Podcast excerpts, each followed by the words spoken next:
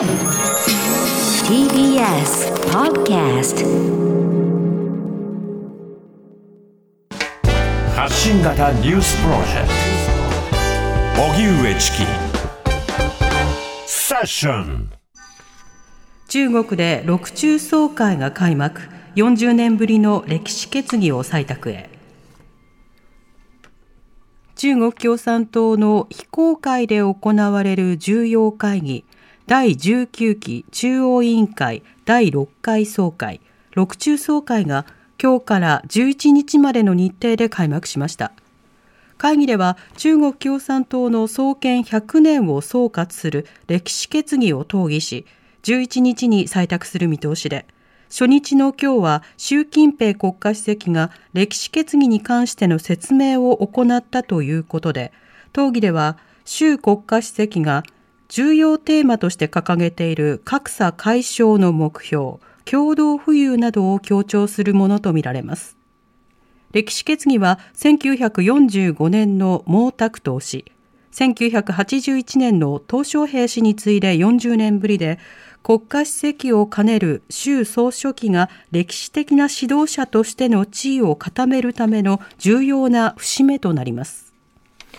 では今日から中国で始まった六中総会と先週台湾の首相らに対して EU に接近した台湾独立勢力として中国政府が中国本土などへの訪問を禁止したという措置について、はい、この2つのニュースについて、はい、現代中国研究がご専門、東京大学大学院教授の阿古智子さんに先ほどお話を伺いました。阿古さん、こんにちは。こんにちは。よろしくお願いします。よろしくお願いします。さて、まず、六中総会なんですけれども、これはどういった意味の、どういった趣旨の会議なんでしょうか？はい。まあ、中国は共産党が5年に1回党大会を開いているんですけれども、この六中全会というのは、その共産党の中の中央委員会がですね、えーまあ、その党大会から 6, 6回目、数えて6回目に開く全体会議ということなんですね。はい、はいでまあ、党大会はあの、まあ、5年に1回ですけれども、この中央委員会が党の大会に代わって少なくとも1回、この全体会議を開いて、党の重要な政策、そして人事などを決定することになっているんです。うんその決定内容というのは具体的にどんなものまであの幅があるものなんでしょうか？まあ、あの共産党の大きな、まあ、方針を決めるということなんですよね。まああのえー、いろんなあの中央委員はたくさんいまして200人ぐらいいるんですけれども、中国の全体的なあ方針を決めるという、えー、位置づけだと思います。うんあの、中国といえば全人代は有名だと思うんですが、これとの役割の違い、いかがでしょうか？全人代というのは、えー、議会なんですね。で、党はですね、その、まあ、行政、えー、政府と議会とその司法の上にある、まあ、全体的な指導をする組織ですので、まあ、党大会の方が位置づけとしては上だと考えてもいいと思います。では、今回の総会のそのポイントというのはいかがでしょうか？はい、今回ですね、えーまあ、第3の歴史決議というのが出されるだろうと言われているんですね。はい、これあの過去に3回、えー、この今回出されるとしたら3回目になる第3の歴史決議ということなんですけれども、まあ、習近平国家主席が、まあ、自らあ第3期目に入る前にですね、まあ、この歴史決議を出すんじゃないかということなんです。うん歴史決議、あの言葉は非常に大きな内容に見えますけれども、具体的にどういったものなんでしょうか？はいえー、そうですね。一つ目の歴史決議は1945年に毛沢東が出しているんですね、はい、まあ、これはまだあの中華人民共和国が成立する前ですけれども、まあ、中国共産党が結成されて以来のその党の歩みを総括すると、まあ、その当時、まあ、その党の中にもいろんな派閥があって、その考え方もまちまちだったんですけれども、毛沢東の路線、指導こそが、まあ、あの大切なんだと、革命に勝利をもたらすんだということで、この歴史決議を出したんですね。で2つ目の歴史決議はあ1981年に採択されてます。これは鄧小平がまあ、あの文化大革命に関してですね、まあ、その総括したと、まあ、党、国家、人民を最悪の挫折と損失にさらしたということで、えーまあ、その毛沢東の、まあ、がにあの主な責任があるというふうに指摘してはいるんですけれども、ただ毛沢東は功績もあったと。まずは功績があった上で誤りもありましたというふうな指摘が行われました。今回の第3の総括がどうなるかっていうことなんですけれども、はいまあ、この図書兵以降に歴史決議というのは出されていないわけで、まあ、この習近平氏が自らその代表すべく指導者としてですね自分の権威を誇示したいということもあるでしょうし、あとあの鄧小平氏が進めてきた改革開放路線から調整を行うということも言われているんですね。うんうん、その調整というのはどういった方向になりそうですか？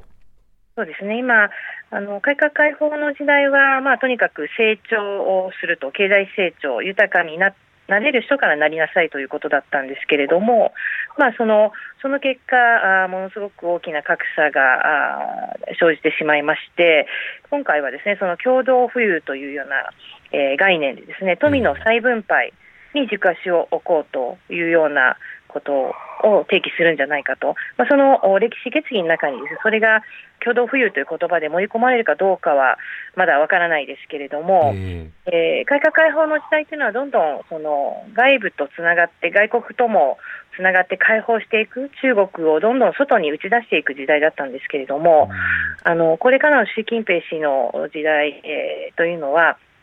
中国モデルというかですね外との関係を強化するというよりは自分たちのモデルを自分たちから発信していく、えー、時代っていうような部分も強調するんじゃないかなというふうに思っています。はい。あの、前半の共同富裕の部分、これはまあ、読んで字のごとく、あの、共に富裕層になるというか、共に豊かになるという意味合いだと思いますが、となるとこれ、あの、貧困対策や格差対策をどのようにしていくのかという点についてはいかがでしょうか？そうですね。習近平氏は貧困対策にとても力を入れていますので、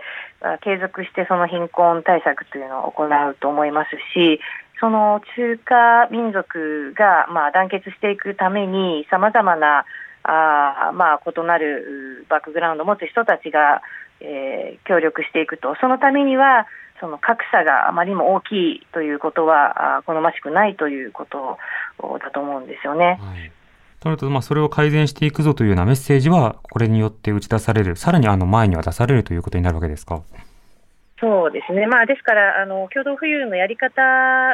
もあのどんなやり方なのかということなんですけれども、やはり党が指導するということを前面に打ち出す可能性がありまして、そのコントロールをしっかり強化していくと、例えば民営企業とか、ああのいろんなそのネット産業とかですね、さまざまな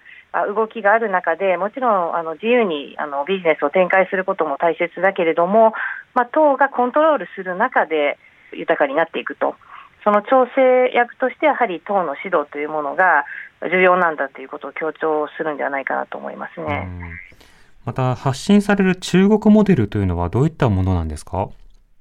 はい、中国モデルというのは、まあまあ、字のごとく中国を強調してますけれども、まあ、大体その欧米諸国、西側とのこう対比で中国というものを打ち出していくことが多いです。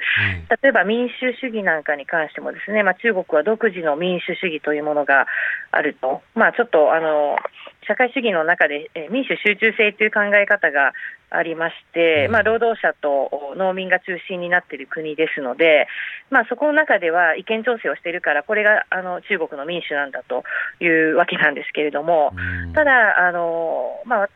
一般的に言う民主主義というのは、その党、まあ、例えば中国の場合、共産党しか政権は取れない。わけなんですよね。ただ、私たち考えるのは、いろんな政党があって、どの政党があの政権を取るかっていうのは、そのえーまあ、選挙なり、調整なりを図りながら決まっていくわけなんですよね。はい、なので、えーまあ、そういうあの欧米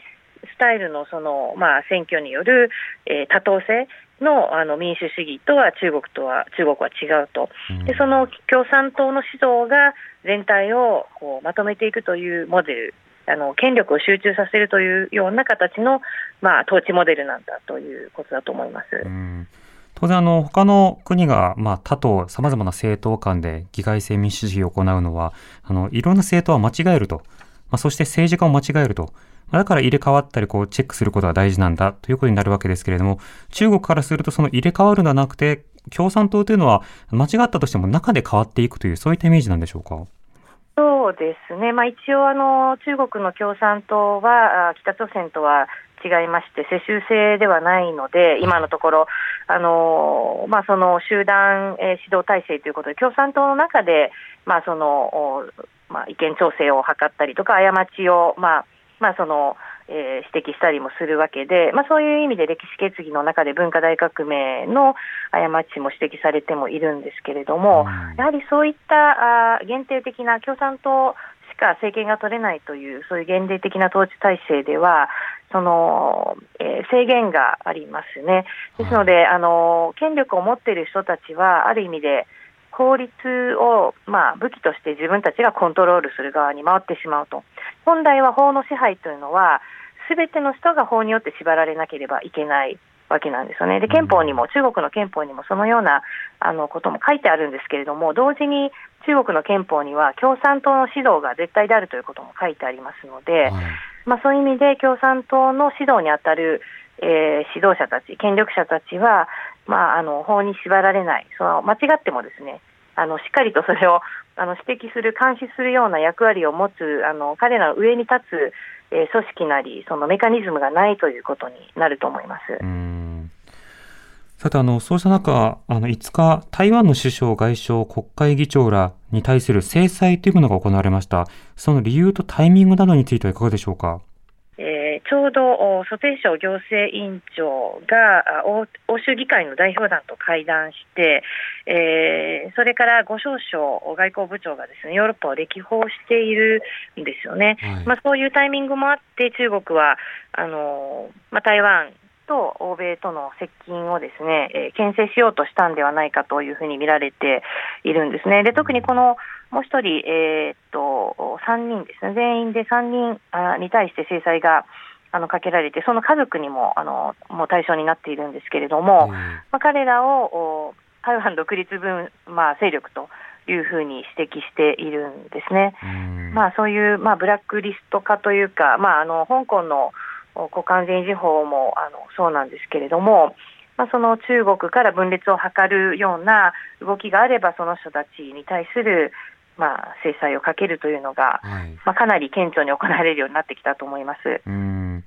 うん、これあの、ヨーロッパなどとの接近であるとか、さまざ、まなその外交的な連携そのものが、これ、独立運動だと批判されるわけですか？そうですね、まあ、あのやはり台湾は、あの中国は、えー、中国の一部だということで、この独自の外交をを展開するということは、まあ、許せないことなんですよね。ですので、まあ、あのそういったあの、まあ、あとあの、まあ、日本も含めて台湾と正式に国交を持っていない、えーまあ、ヨーロッパ諸国がこのような外交活動を行うことに対しても、まあ、その憤っているというところがあるんだと思いますね。なるほど。そうなりますと、あの、これから、まあ、様々な国、日本をはじめとして、いろんな国とこう外交的接近であるとか交渉はしていくと思うんですけれども、台湾は。それらに対しても今後、制裁が続いていくということにもなりそうですか？まあ、日本を含め、えー、他の国々にどこまで制裁を科すのかっていうのは、まあ、その時々のこう関係を見ながら、あそのバランスを図っていくんだと思いますけれども、まあ、あのブラックリストに乗る人たちはですね、えーまあ、中国、まあ、台湾、香港、だけではなく、まあ、私たちも含めて外国人にも及ぶ可能性がありますね、まあ、あのもうあの内々ブラックリストっていうのは持っているだろうと思うんですけれども、公にそういう制裁をかけるということも、まあ、今後、もっと増えてくる可能性があると思いますね。なるほど。わ、かりました。あこさんありがとうございました。ありがとうございました。現代中国研究がご専門、東京大学大学院教授の阿古智子さんにお話を伺いました。TBS Radio